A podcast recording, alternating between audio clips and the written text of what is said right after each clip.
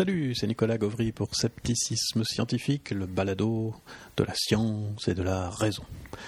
Aujourd'hui, on va revenir à des épisodes plus traditionnels et moins académiques que les trois derniers.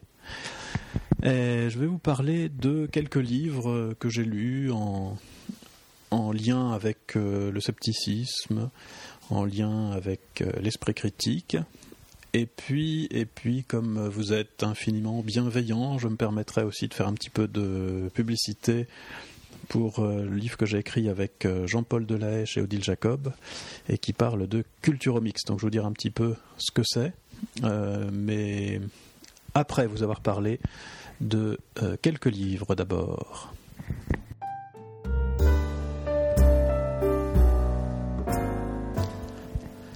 Alors, le premier livre dont je vais vous parler s'appelle Arrêtez de vous tromper. 52 erreurs de jugement qu'il vaut mieux laisser aux autres. C'est un livre de Rolf Dobelli, paru chez Erol. Euh, il y a assez quelques mois, je crois, maximum. Il est assez récent. Euh, il est paru en 2012 ou 2013. Euh, chez Erol, c'est traduit de l'allemand et on nous annonce que ce livre s'est vendu à plus de 300 000 exemplaires en Allemagne, ce qui, si c'est vrai, est tout à fait extraordinaire. Alors, c'est un, livre écrit par un auteur euh, peut-être qu'on n'attendait pas ici euh, dans le thème de la, psychologie cognitive, c'est de la psychologie cognitive. Hein. Euh, le livre passe en revue en effet un, certain nombre de biais, d'heuristiques des, grands classiques hein, d'erreurs qu'on fait régulièrement. Euh, donc certaines sont liées par exemple aux statistiques. Il y a la fameuse euh, confusion entre corrélation et causalité par exemple.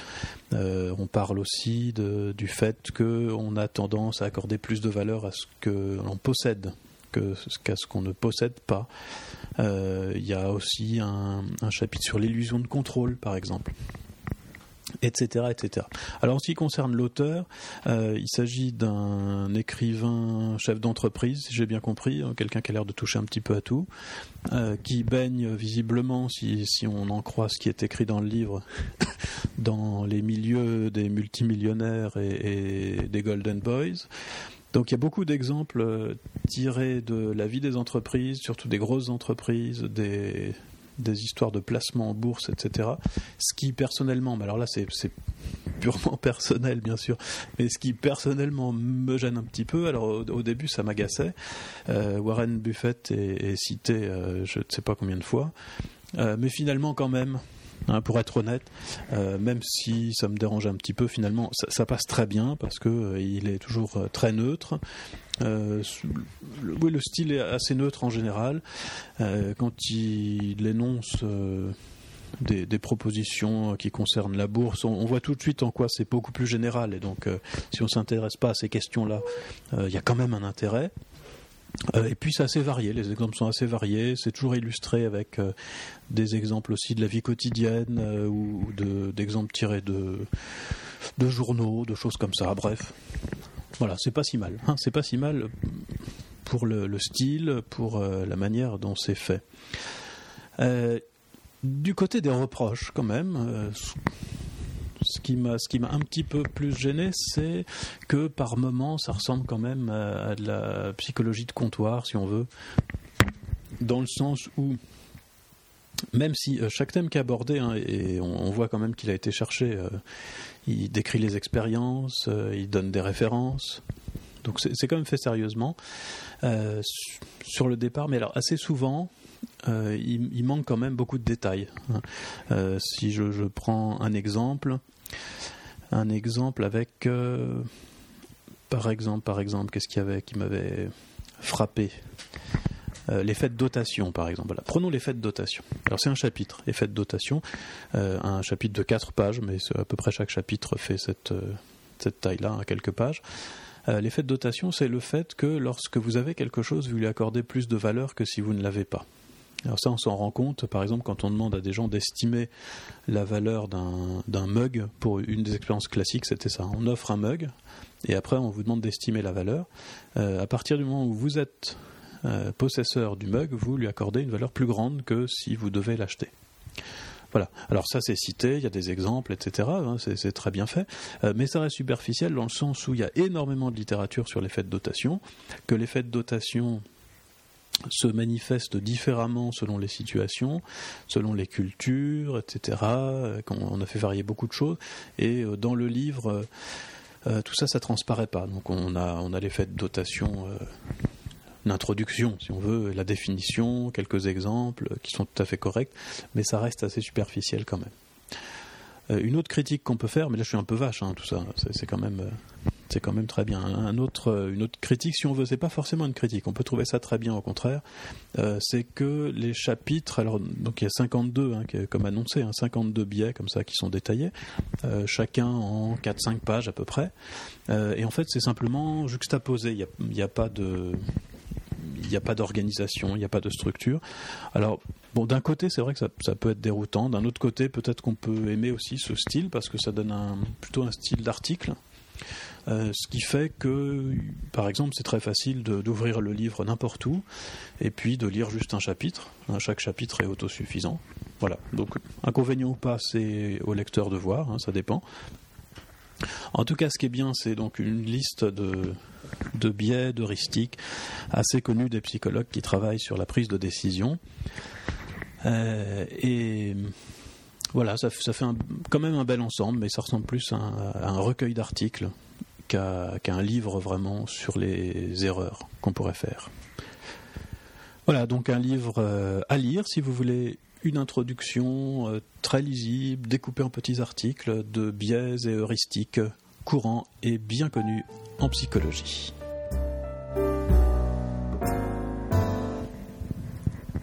Deuxième ouvrage dont je vais vous parler, L'art de l'argument.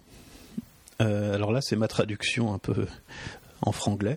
Euh, The Art of Argument, une introduction aux fallacies informelles.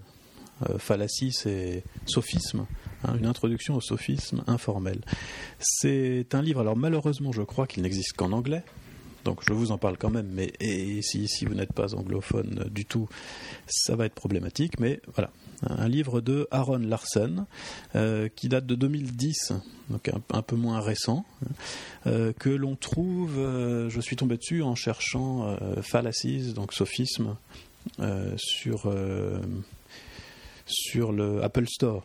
C'est bon, on peut acheter des livres, mais il y a une offre assez limitée. Voilà, il y a, ceci.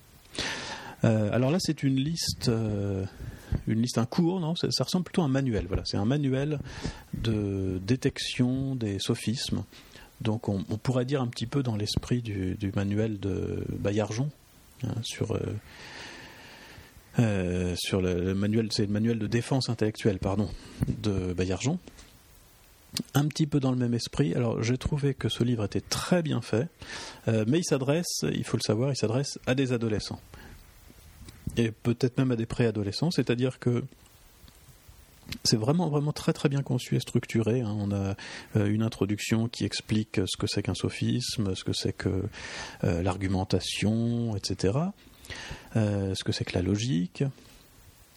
Et puis des petits chapitres qui chacun détaille un sophisme particulier, mais qui est remis en contexte, c'est-à-dire de quel type de sophisme il s'agit. Une espèce de taxonomie des sophismes courants. Euh, que qu'on connaît hein, tous, mais là vraiment on a une, vision d'ensemble tout à fait claire des choses, euh, avec à chaque fois des exemples qui sont discutés, des petits exercices. voilà, c'est vraiment conçu comme un manuel euh, presque de type scolaire, mais, mais contemporain, hein, c'est-à-dire avec, il y, a aussi des dessins, il y a des fausses publicités qui sont très amusantes parfois, qui reprennent euh, certains sophismes. Euh, voilà, donc un, livre euh, tout à fait intéressant à lire si on est anglophone et adolescent, essentiellement. mais que je vous conseille chaudement, L'art de l'argument de Aaron Larsen. Et c'est paru chez Classical Academic Press.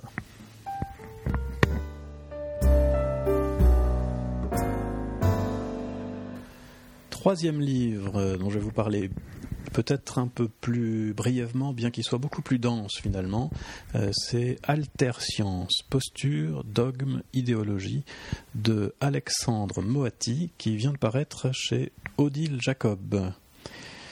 Alors quand je dis vient de paraître, je suis en train de vérifier, euh, mais 2013, janvier 2013, voilà. Donc il est, il est paru euh, cette année en tout cas. Alors c'est un livre qui passe en revue, alors c'est très très très fouillé, très dense. Euh, Alexandre Moati, si je ne m'abuse, c'est un historien des sciences, donc il connaît très bien toutes les questions historiques euh, mais là, il ne parle pas vraiment de scientifiques, il parle plutôt de gens qui sont un peu en marge de la science, euh, dans ce qu'il appelle l'alterscience. Alors, j'en dirai un mot après, mais euh, concernant ce mot d'alterscience, on peut quand même être tout à fait dubitatif. donc, je suis pas convaincu que ce soit une bonne idée d'avoir utilisé ce mot, plutôt que pseudoscience, même s'il paraît que ça ne veut pas dire tout à fait la même chose. Bon, on en reparle tout à l'heure. Mais dans le contenu du livre, indépendamment de ce problème de savoir ce que c'est que l'altertion. Ce qu'on a, c'est toute une série détaillée, vraiment historiquement, euh, de, gens qui ont eu des postures plus ou moins pseudo-scientifiques, mais alors pas de gens qui sont à l'extérieur de la science, pas pas d'astrologue, on n'a pas d'astrologue là-dedans, il n'y a pas de, ça parle même pas de psychanalyse par exemple. Euh, ce qu'on a, c'est des gens qui sont euh, formés en sciences, en général ingénieurs, parfois chercheurs, et qui se rebellent contre euh, ce qu'on appelle maintenant souvent la science officielle.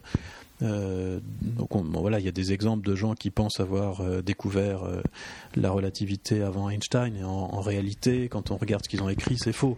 C'est simplement des allusions plus ou moins poétiques qui manquent de rigueur, même si on peut retrouver certaines idées de la relativité euh, dans leurs écrits, on n'en a pas la théorie de la relativité.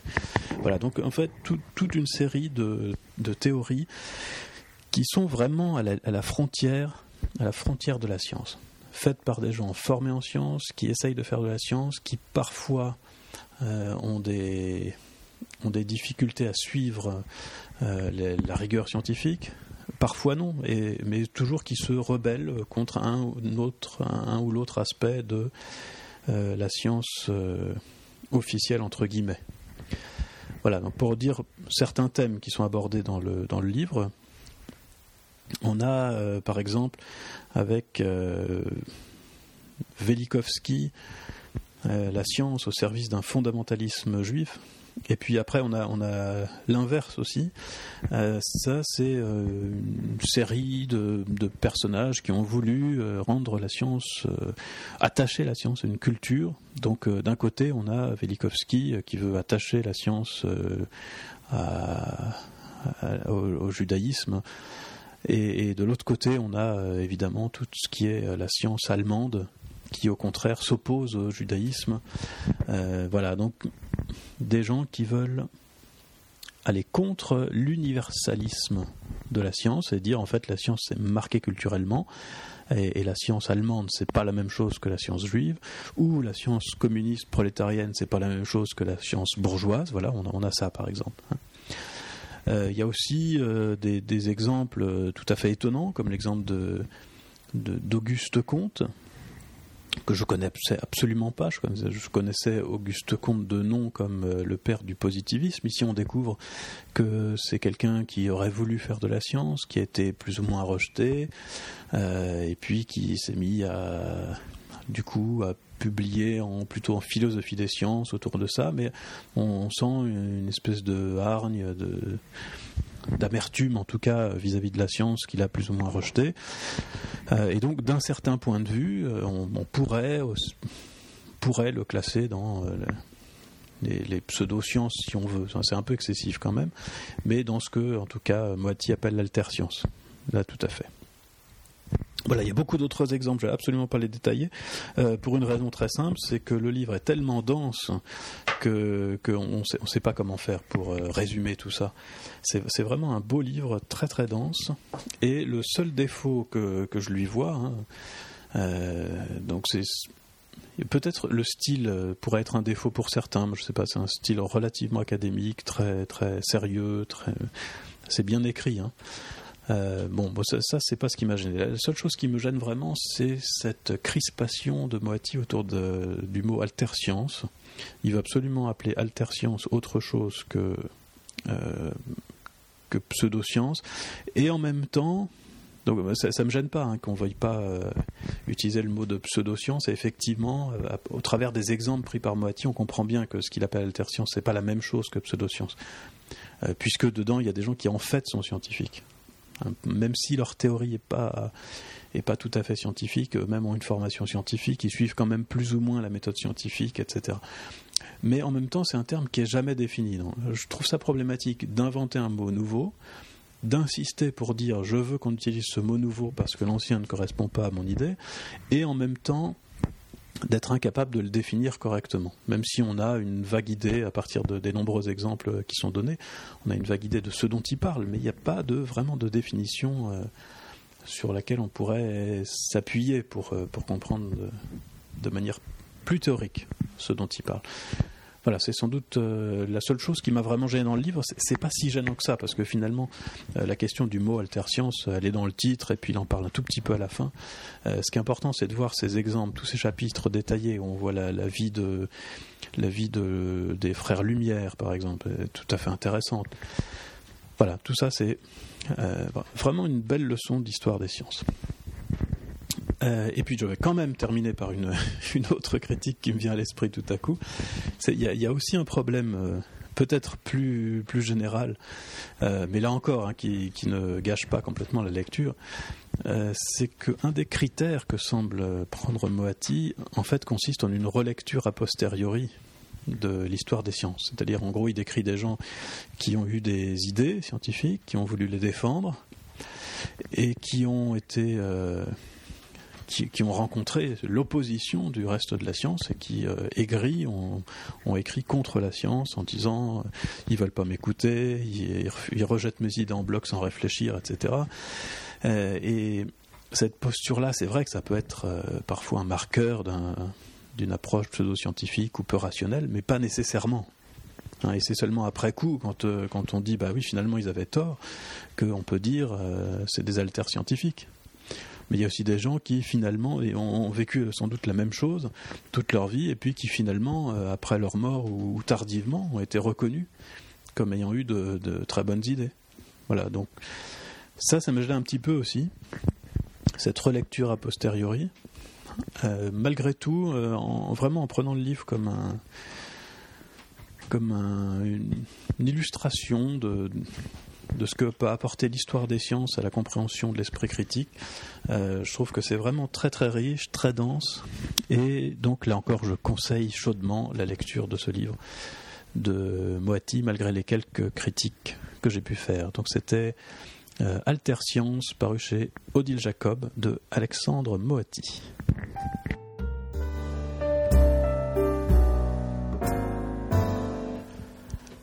Voilà, et pour finir, euh, comme je vous l'ai annoncé au début, je vais me faire un petit peu, euh, un peu ma propre publicité, mais c'est un thème dont j'avais envie de vous parler de toute façon.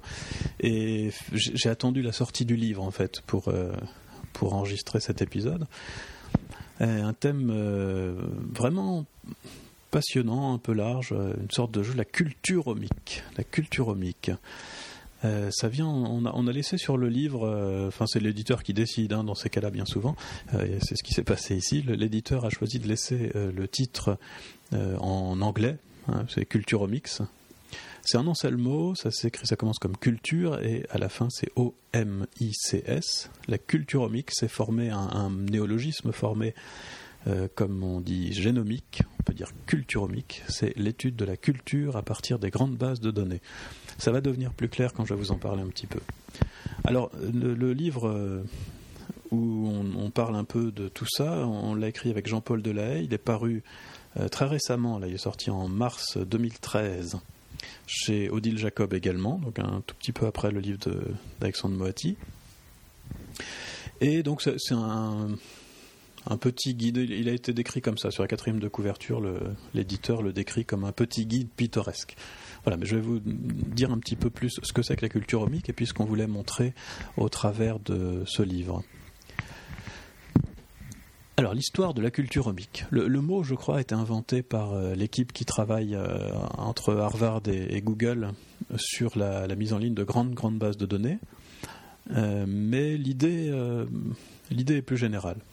Depuis quelque temps, il y a une telle explosion des capacités de stockage et puis des capacités d'échange avec Internet, ça, peut paraître vraiment une trivialité, mais pour pour ceux qui ont mon âge et qui ont connu les TO7 et autres ZX81 au début de l'adolescence, des ordinateurs par exemple, pour le ZX80, un ordinateur qui avait 1 kilo-octet de mémoire vive. Voilà. Ça existait, oui, ça existait, et c'était pas ridicule à l'époque. Euh, la plupart des ordinateurs avaient 8 ou 16 euh, kilo-octets de mémoire vive, et on arrivait à faire des choses avec quand même. Donc pour ceux qui ont vécu ça, euh, l'augmentation de la taille des disques durs, de la vitesse de calcul, l'augmentation des capacités de stockage, c'est pas seulement une évolution quantitative ça a l'air d'être quantitatif. On dit finalement on fait la même chose qu'avant, mais juste plus vite et il y en a plus. Voilà. On est passé de quelques kilo-octets à quelques centaines de mégas ou quelques gigas. Euh, pour les pour le stockage, on est passé de quelques centaines de kilo-octets à quelques téraoctets. Mais finalement, c'est le même principe. Voilà, ça va plus vite, il y en a plus. Eh bien non. Parfois, une évolution quantitative, ça débouche sur un vrai changement qualitatif. Et c'est ce qui s'est passé. C'était pas possible euh, à l'époque des TO7 et même il y a 20 ans et avant Internet. Euh, c'était pas possible d'envisager de scanner, numériser des milliers, des centaines de milliers ou des millions de livres et de faire des recherches dedans. Aujourd'hui, c'est possible et c'est fait. Alors c'est de ça qu'on voulait parler, montrer que cette évolution des capacités en informatique, surtout capacité de stockage, ça a une influence colossal dans plein de sciences. je, prends l'exemple des livres de Google parce que c'est peut-être le plus spectaculaire, mais on parle dans le livre aussi d'autres exemples. Euh, je vais parler donc de Google Livres. Hein, vous savez que la firme Google, euh, avec notamment l'université Harvard, mais pas seulement, a numérisé pour l'instant 5 millions de livres. Les plus anciens, je crois, datent du XVIe siècle. Euh, on peut avoir accès sur Internet à, beaucoup de données à partir de 1800 jusqu'à 2008. Et donc ce qu'on peut voir euh, maintenant sur Internet, c'est non seulement euh, la liste des livres, mais on peut aller chercher dans les livres, et surtout on peut aller sur un site qu'on trouve facilement en tapant Ngram Viewer. Ngram c'est N-G-R-A-M, et puis Viewer V-I-E-W-E-R. Voilà, vous tapez ça, vous tombez dessus très facilement. c'est un outil remarquable, en ligne, gratuit, qui vous permet d'obtenir des courbes d'utilisation de mots dans les livres depuis 1800. Donc par exemple, vous allez sur ce site et puis euh, vous tapez éducation. Et puis ça va vous construire une courbe.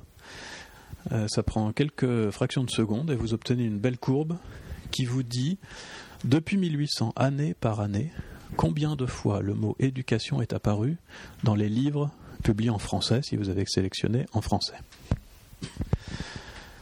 Alors c'est très amusant, voilà, ça fait un jeu. Bon, éducation, ça vous intéresse peut-être pas spécialement, mais vous pouvez euh, regarder. Alors nous, on s'est amusé à le faire avec beaucoup de choses. On, a vraiment beaucoup joué pour écrire le livre. On a joué à chercher, par exemple, euh, si on arrivait à trouver des mots euh, qui avaient presque disparu. c'est très difficile parce qu'évidemment ceux qu'on connaît n'ont pas disparu, sinon on les connaîtrait pas. si on avait des traces de l'argot, par exemple.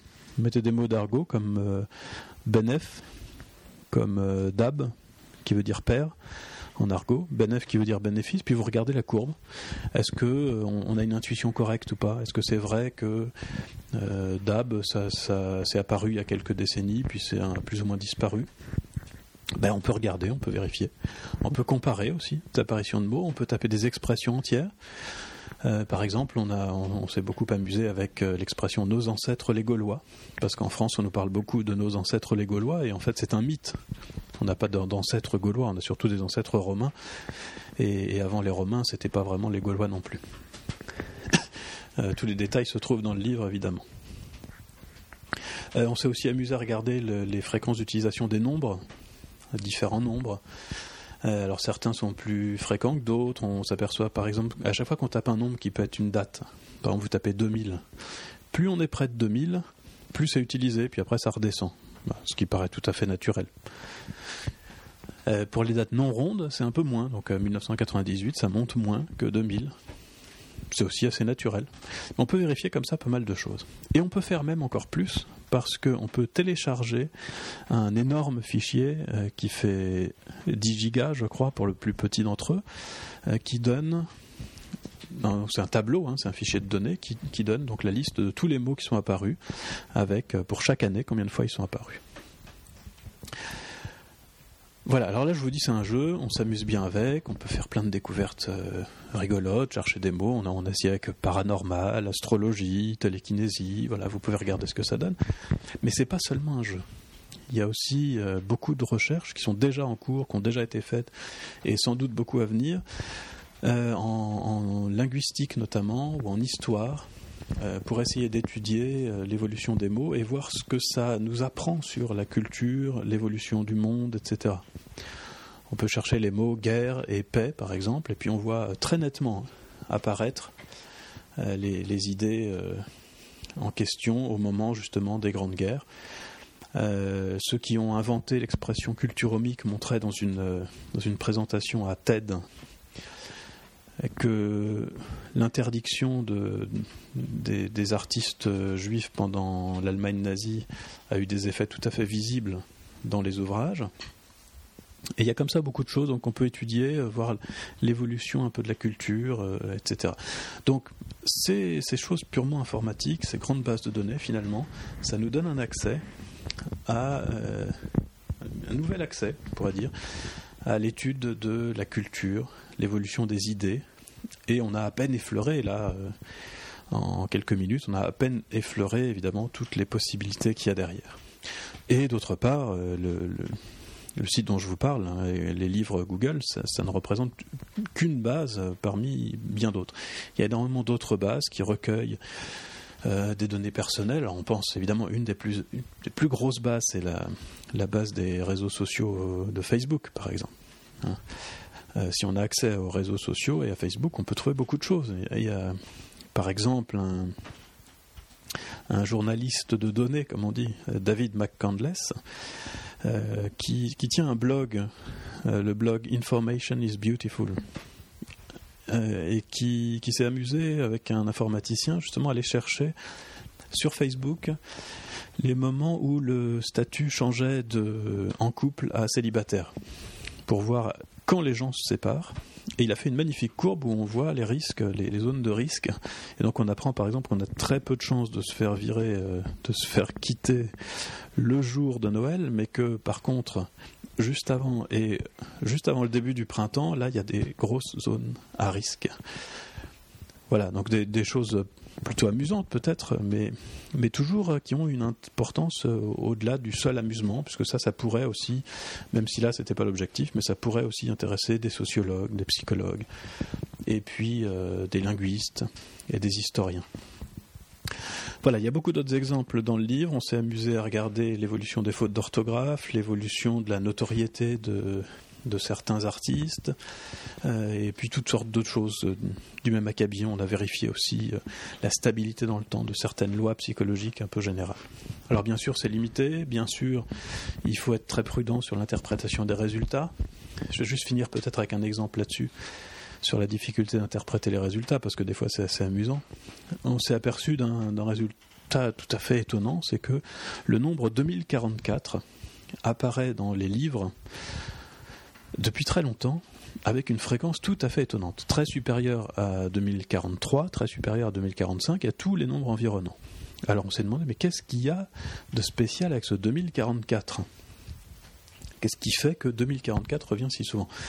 Et en fait, en allant chercher dans les livres, parce qu'on peut aller chercher dans les livres un par un, on s'aperçoit que 2044, bon, ça apparaît évidemment dans toutes sortes de contextes, mais surtout, ça apparaît dans un contexte de manière très régulière qui n'a absolument rien à voir avec la culture pour le coup, euh, enfin en tout cas pas comme on l'imaginait. Le nombre 2044 apparaît dans le code barre des livres de la bibliothèque Harvard. Et comme beaucoup de livres, parmi les 5 millions de livres euh, numérisés par Google viennent de cette bibliothèque, et que tout a été scanné, quand c'est des vieux livres qui n'ont pas de version numérique, ils ont tout scanné, y compris la couverture. Du coup, le 2044 est reconnu, et voilà pourquoi on a ce, euh, sursaut en 2044 tout à fait incompréhensible. Donc ça, c'est pour illustrer le fait que, à la fois, ces grandes bases de données, c'est d'un intérêt certain pour beaucoup de sciences humaines. C'est un, jeu, un terrain de jeu pour tous les passionnés et pour tout le monde en fait parce que c'est un, domaine de recherche qui intéresse la science, mais qui est pour l'instant complètement désert. Il y, a, quasiment rien. Il y a, quelques, une poignée d'articles hein, qui utilisent cette base de données. Mais il y a encore beaucoup de choses à faire. Et donc tout le monde peut s'amuser, découvrir des choses nouvelles. Mais en même temps, voilà, l'exemple du 2044 montre aussi que, comme, comme dans tout à chaque fois qu'il y a une nouveauté, c'est pareil. Hein, à chaque fois qu'il y a un nouvel outil, euh, il faut se méfier un petit peu des résultats qu'on trouve et ne pas sauter directement de l'observation à la conclusion sans passer par la réflexion. Voilà, c'est de tout ça et d'autres choses encore dont on parle dans donc ce petit guide pittoresque, pour reprendre l'expression de l'éditeur, euh, qui s'appelle Culturomix et qui vient de paraître chez Odile Jacob et donc écrit avec euh, Jean-Paul Delahaye.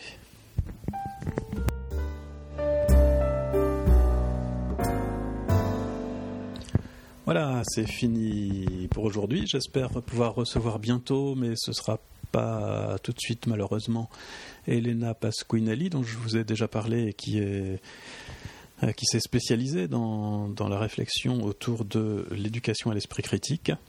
Euh, j'espère malgré tout la recevoir euh, cette année et qu'on pourra discuter de tout ça un peu mieux.